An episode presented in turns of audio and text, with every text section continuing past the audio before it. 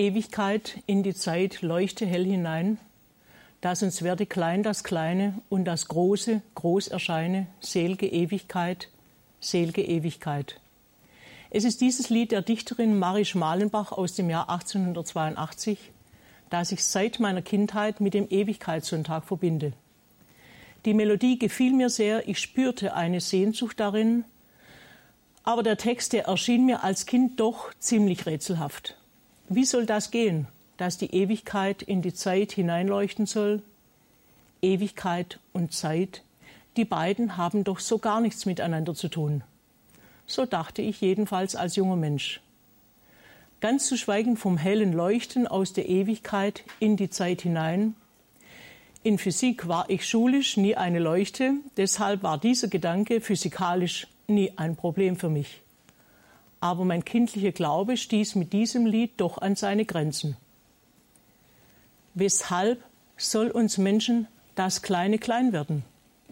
Es ist doch ganz offensichtlich, was klein ist, bleibt klein und Großes ist doch ganz selbstverständlich groß und bleibt auch so ob ich im Schullandheim in Südtirol zu diesem oder jenem Vierbettzimmer eingeteilt werde. Damit beschäftigte ich mich vor dem großen Ereignis schon sehr intensiv. Es gibt ja immer Grüppchen, zu denen man als Jugendliche gern gehört oder gehören würde. Was wäre, wenn die Atmosphäre gerade in unserem Zimmer die ganze Zeit angespannt wäre? Oder wenn sich die gute Freundin mit anderen plötzlich besser verstehen würde? Diese Sorgen schwirrten ganz schön intensiv in meinem Kopf herum.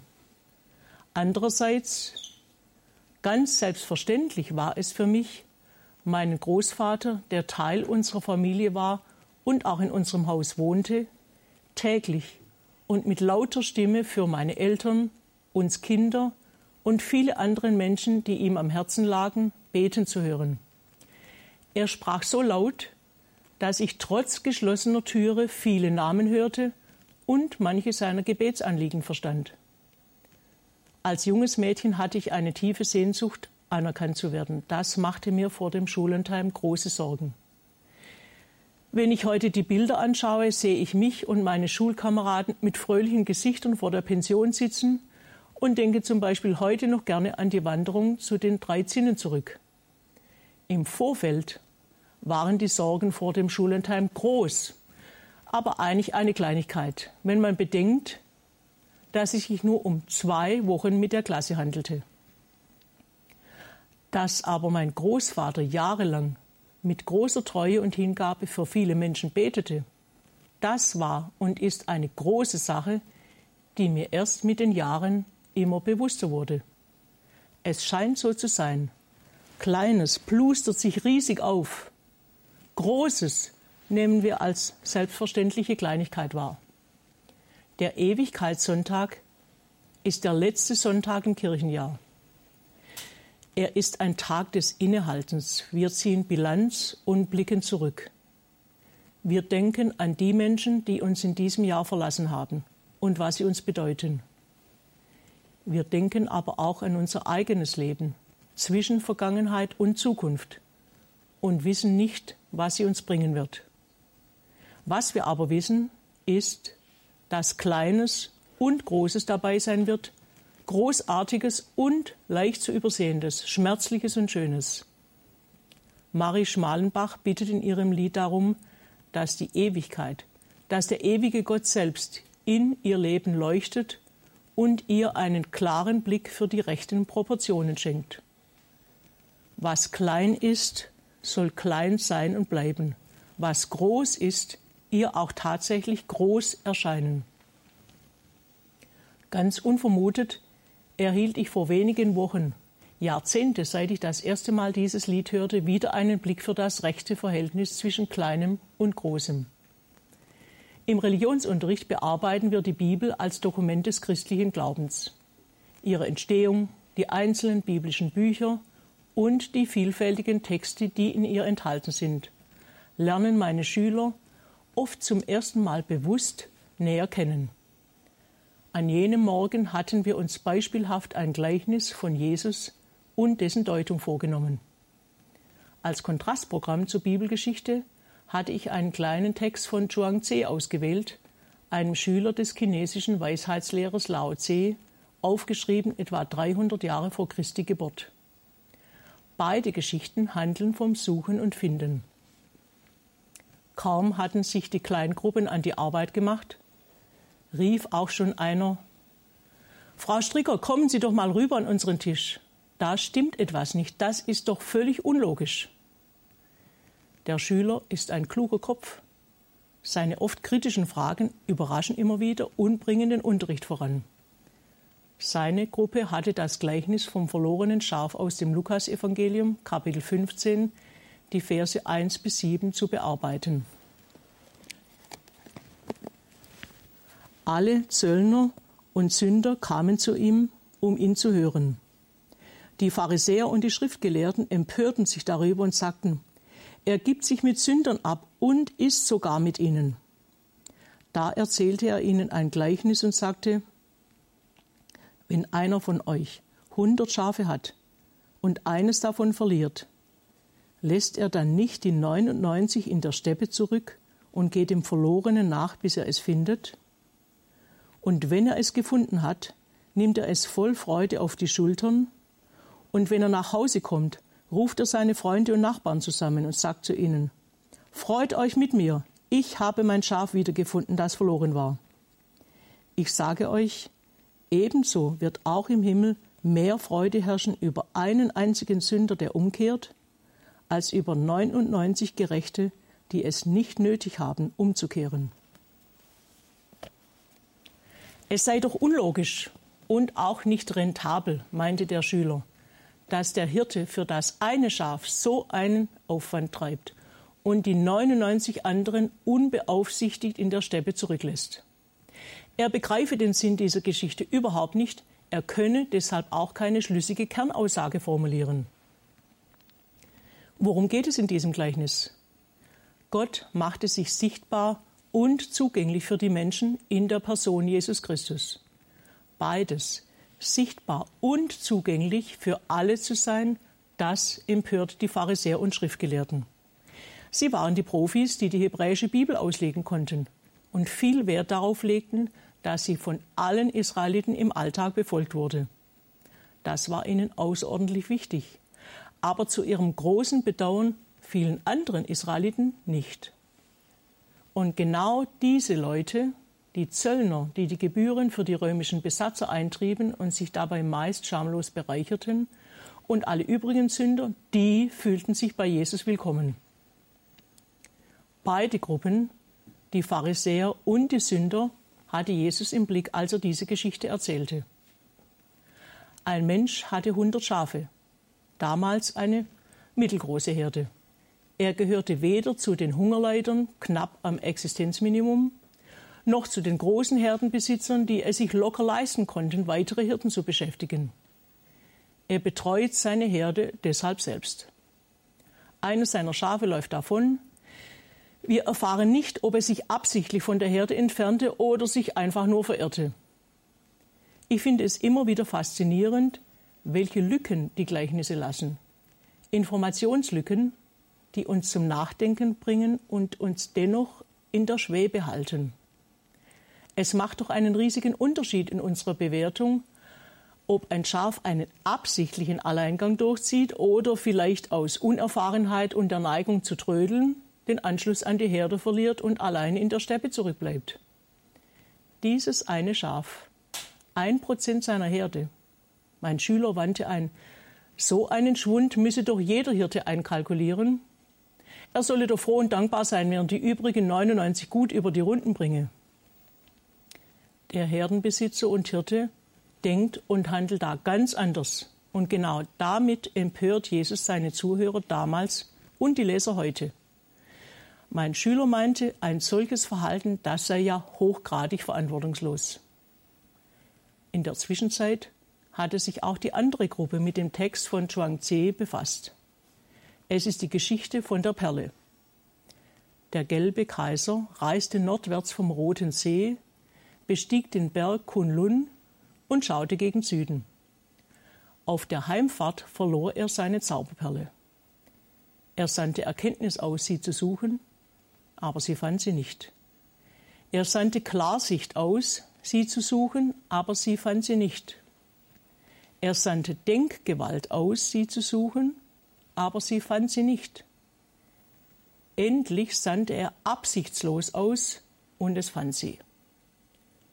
Seltsam für wahr, sprach der Kaiser, dass absichtslos sie zu finden vermocht hat. Bei unserer Auswertung im Unterricht meldete sich der Sprecher dieser Gruppe und steuerte spontan ein Erlebnis aus seiner Familie wenige Tage zuvor bei. Seine Mutter hatte einen wertvollen Ring verloren. Ich meine, es war sogar der Ehering mit einem Schmuckstein. Sie suchte in der Küche, befürchtete ihn beim Spülen verloren zu haben. Sie suchte an vielen Orten. Sie tastete in den Ritzen des Sofas, schüttelte im Bad die Matte aus und ging sogar vor das Haus in der Befürchtung, ihn auf dem Weg zum Briefkasten verloren zu haben. Der Stresspegel stieg merklich an, bis sein Vater abends nach Hause kam und sich an den Esstisch sitzte. Er ließ sich die Ereignisse des Tages berichten, ließ seine Blicke harmlos auf dem Tisch hin und her schweifen und entdeckte ganz unversehens in einer Stofffalte des Brotkorbs etwas Glitzerndes. Es war der verzweifelt gesuchte Ring seiner Frau. Die Erleichterung und Freude war natürlich groß. Der Schüler meinte, ja, genau so sei es oft im Leben. Je intensiver man etwas sucht, desto weniger findet man das Gesuchte.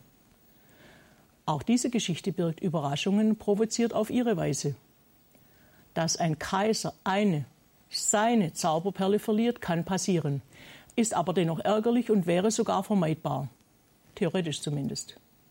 Er hat ja eigentlich so viele Diener, die sich um den Transport seiner Wertsachen kümmern. Weil die Zauberperle aber so wertvoll ist, schickt er nacheinander Erkenntnis, Klarsicht und Denkgewalt aus. Jede einzelne dieser Fähigkeiten für sich sollte eigentlich in der Lage sein, die Perle zu finden, indem sie minutiös rekonstruiert, wo die Perle verloren gegangen sein könnte und sie dann auch an diesem Ort sucht und dann erst die geballte Kompetenz von Erkenntnis, Klarsicht und Denkgewalt, ein Trio, dem eigentlich nichts entgehen durfte, oder? Das sollte man meinen, aber unsere menschliche Erfahrung sagt uns etwas anderes. Je angestrengter und hektischer wir etwas suchen, desto weniger finden wir das Verlorene.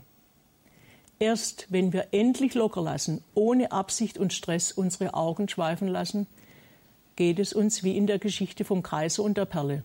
Der absichtslose Sucher findet sie ohne Anstrengung und überrascht damit sich selbst und den Verlierer.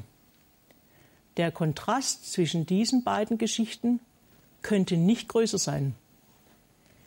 Der Hirte im Gleichnis von Jesus macht sich nämlich persönlich auf die Suche nach dem einen Schaf und lässt, zumindest erfahren wir nichts anderes, die anderen 99 schutzlos in der Steppe zurück. Eine weitere Informationslücke, die die Zuhörer sicher provozierte und zumindest innerlich den Kopf schütteln ließ. Damals war es nämlich völlig ausgeschlossen und undenkbar, dass ein Hirte seine Herde ihrem Schicksal überließ. Die Tiere waren ja sein Kapital auf vier Beinen. Wenn Tiere verloren gingen, beauftragte ein Hirte seine Kollegen, die mit ihm den Pferch teilten, ein Auge auch auf seine Herde zu werfen. Oder er trieb die Schafe in eine Höhle, die Schutz vor wilden Tieren oder Dieben bot. Oder er schickte Aushilfskräfte, die verlorenen Tiere zu suchen. Wegen dem einen Prozent, die 99 dem Risiko aussetzen, gestohlen, von wilden Tieren zerrissen oder einfach nur in der Steppe zerstreut zu werden, hier müsse man doch, so meinte der Schüler, zwischen Aufwand und Risiko verantwortungsvoll abwägen. Genau dies macht der Herdenbesitzer nicht so erzählt Jesus. Er sucht das eine Schaf persönlich so lange, bis er es wiedergefunden hat. Er hebt es voll Freude auf seine Schultern, trägt es nach Hause und lädt seine Freunde und Nachbarn zum Freudenfest für das eine Prozent ein. Hier erfahren wir von Freude in zwei Stufen. Der Hirte freut sich, als er nach intensiver Suche das Schaf findet und auf seine Schultern heben kann eine Wiedersehensfreude unter vier Augen sozusagen. Aber dabei bleibt es nicht. Er will seine Freude mit Freunden und Nachbarn teilen, Kein Minifest in kleinem Rahmen, sondern eine große Party für alle. Die Freude zieht unverhältnismäßig große Kreise. Die Provokation für die damaligen und die heutigen Hörer hört damit aber nicht auf. Jesus fügt noch folgenden Vergleich an. Ebenso wird auch im Himmel mehr Freude herrschen über einen einzigen Sünder, der umkehrt, als über 99 Gerechte, die es nicht nötig haben, umzukehren. Es ist interessant, wie Jesus hier formuliert. Er sagt nicht, der Vater im Himmel freut sich oder Gott der Allmächtige, der Ewige, was durchaus konsequent wäre. Der Hirte ist eine Person und Gott im Himmel auch. Die Freude über das eine Schaf, so stellt es Jesus in seiner Geschichte dar, kennt keine Grenzen. Der ganze Himmel, Gott und alle seine Engel feiern das Fest mit. Ich kann mir gut vorstellen, dass die Pharisäer und Schriftgelehrten bei diesem Satz gehörig zusammenzuckten. Das sei doch der Gipfel der Ungerechtigkeit und habe mit menschlicher Logik nichts mehr zu tun. Das verlorene Schaf werde für seinen Alleingang durch den Ritt auf den Schultern des Hirten auch noch belohnt. Seine Füße würden nicht einmal staubig. Und dann soll dieses eine Schaf auch noch mehr Freude im Himmel verursachen als die 99 anderen, die brav im Pferch geblieben waren. Und ärgerlich zudem, der Hirte interessiere sich nicht einmal dafür, wie das Schaf in diese Situation gekommen sei. Pädagogisch und vor allem theologisch völlig widersinnig. Und doch Kenner des Orients sagen, dass der Ritt auf den Schultern des Hirten durchaus auch Sinn machte. Ein von der Herde abgekommenes Schaf legte sich meist mutlos auf den Boden und ließ sich, sicher nicht nur aus Hunger und Durst, nicht mehr dazu zu bewegen, aufzustehen, geschweige denn zu laufen. Dem Hirten bleibt also keine andere Wahl, als es zu tragen, indem er das Schaf auf seine Schultern und um den Hals legt und seine Beine mit einem oder mit beiden Händen festhält, wenn er es vom Tod retten will. Hirtenliebe statt Pharisäer Logik.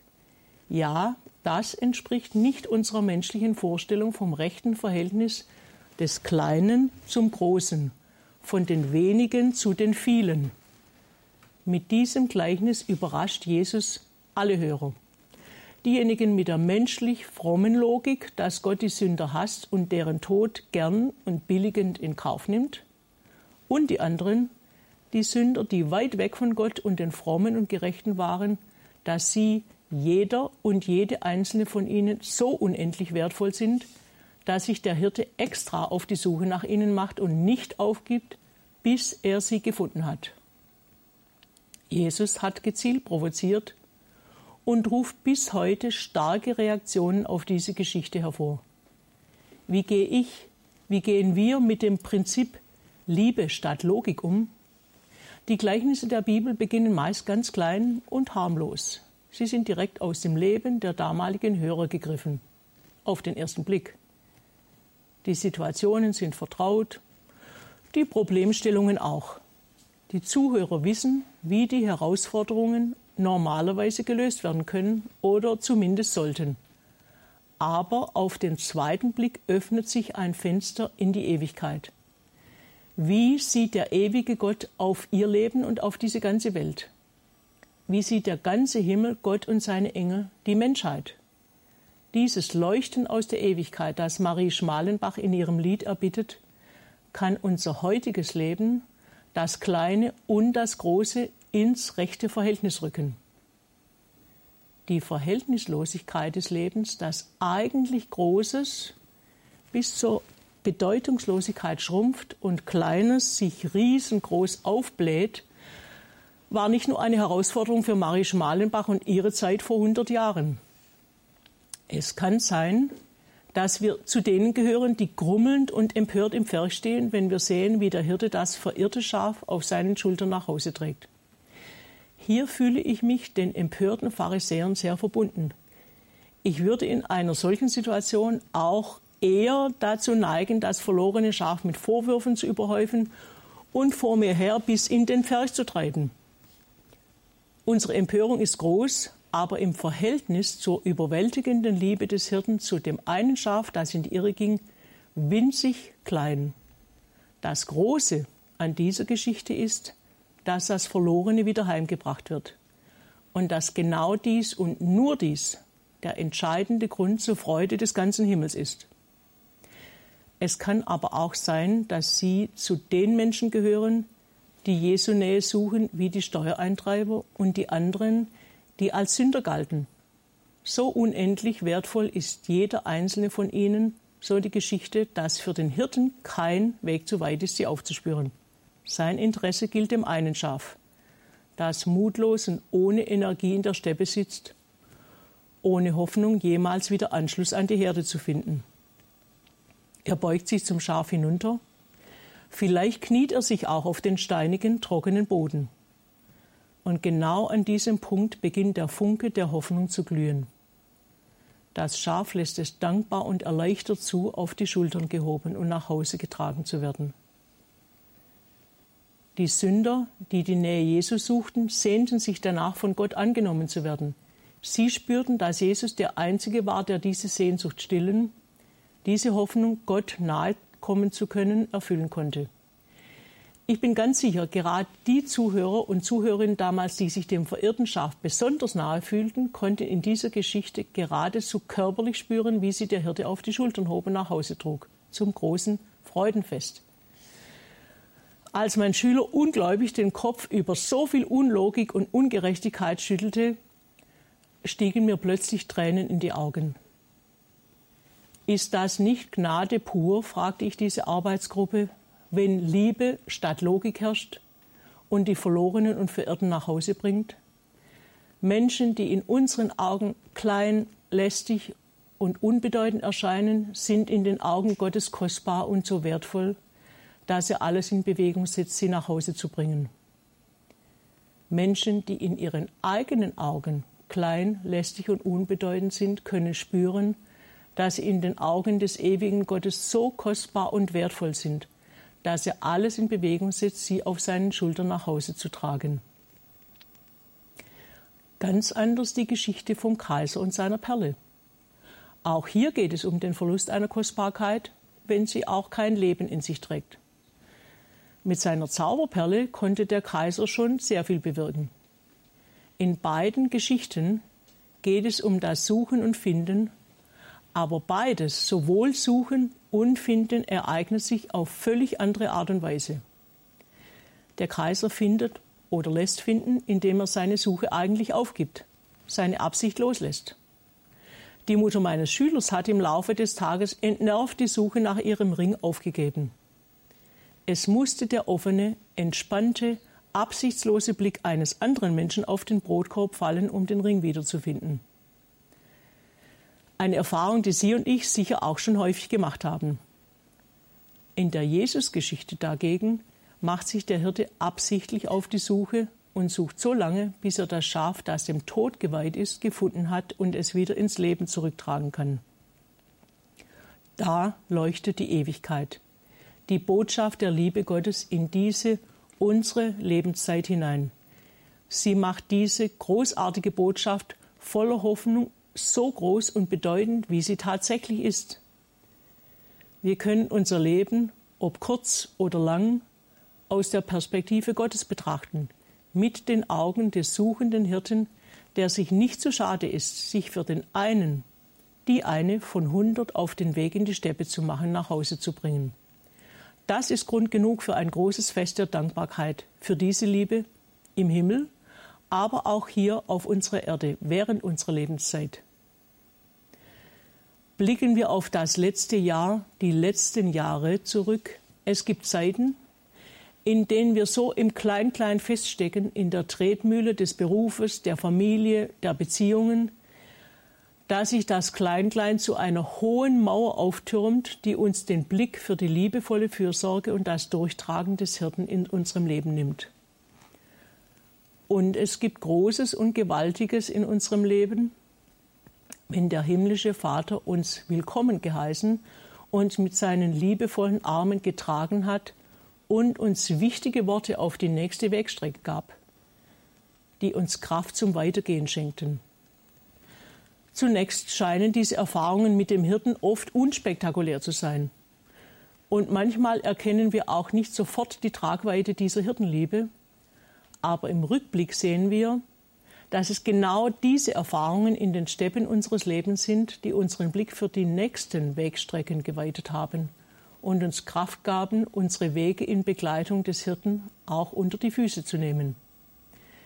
Unser großartiges Wissen dagegen über unsere Leistungen, darüber, wie Gott ist und sich zu verhalten hat, löst sich angesichts dieser radikalen Botschaft in nichts auf. Dietrich Bonhoeffer hat dies so in Worte gefasst. Der ewige Gott ist nahe der Niedrigkeit. Er liebt das Verlorene, das Unbeachtete, das Ausgestoßene, das Schwache und Zerbrochene. Wo die Menschen sagen, verloren, da sagt er, gefunden. Wo die Menschen sagen, gerichtet, da sagt er, gerettet. Wo die Menschen sagen, nein, da sagt er, ja. Ewigkeit in die Zeit, leuchte hell hinein, dass uns werde klein das Kleine und das Große groß erscheine, selge Ewigkeit, selge Ewigkeit. Amen.